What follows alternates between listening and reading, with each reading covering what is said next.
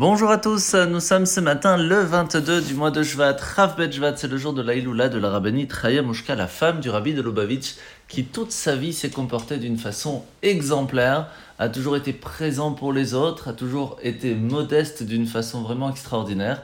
Et donc, je vais vous raconter une petite histoire le concernant.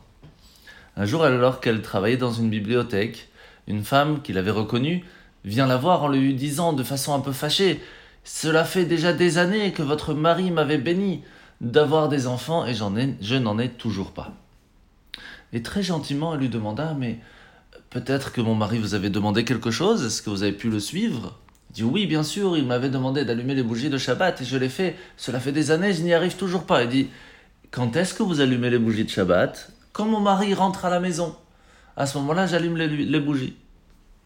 Alors elle prit le temps de lui expliquer que vous savez, le moment d'allumage des bougies, c'est juste avant le début du Shabbat, au moment où il commence à faire nuit. Et après, c'est déjà trop tard. Il faut vraiment faire attention aux détails de chaque chose, et j'espère que grâce à cela, vous pourrez avoir la chance d'avoir un enfant. Et quelques mois plus tard, elle revient la voir en lui disant Mazal Tov, merci beaucoup de votre patience. Vous m'avez tellement aidé, Baruch Hashem, je suis enceinte. Il faut savoir que le rabbi après le jour de sa disparition, a expliqué à tout le monde l'importance d'apprendre des gens de leur façon de se comporter pour pouvoir nous-mêmes avancer et mûrir. Et une des choses qu'il nous a appris, c'est que chacun d'entre nous est important, et la preuve, c'est que l'on doit fêter le jour de son anniversaire, parce que c'est le jour où Hachem a dit Le monde ne peut pas tenir sans toi. D'où l'importance de le fêter et donc de prendre ce moment de réflexion.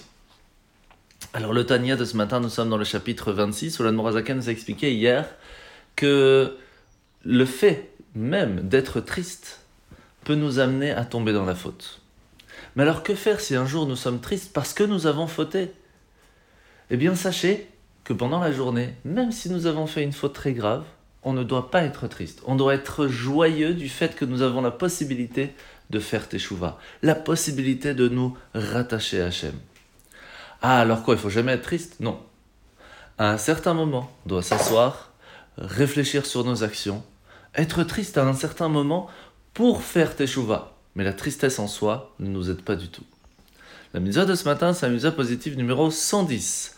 C'est la mitzvah que lorsqu'une personne a la shalom, la lèpre, elle va devoir se purifier. Pour cela, il y a certaines choses à faire, comme par exemple prendre euh, un oiseau, l'amener en sacrifice, prendre en même temps un morceau de euh, d'arbre, euh, prendre un peu d'herbe, prendre de l'eau qui est spécifiquement du mikvé, etc., etc. Et tout cela ensemble permettra à la personne de se purifier. La paracha de la semaine, nous allons parler aujourd'hui des 613 commandements, mais plus précisément du dernier des 10 commandements, le fait de ne pas être jaloux.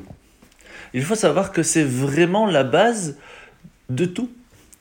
Parce qu'à partir du moment où une personne va être jaloux de l'autre, qu'il va penser que ce que Hachem a choisi pour lui n'est pas suffisant et qu'il veut absolument ce qu'a son voisin, eh bien tout peut arriver.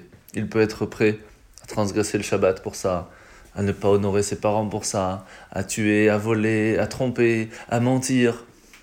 D'où l'importance de ce dixième commandement de se rappeler une chose très importante. Tout ce que Hachem nous a donné, il l'a fait pour notre bien. Et s'il ne nous l'a pas donné, c'est aussi pour notre bien. Donc rien ne sert d'être jaloux, il faut être content de son sort. Bonne journée à tous et à demain.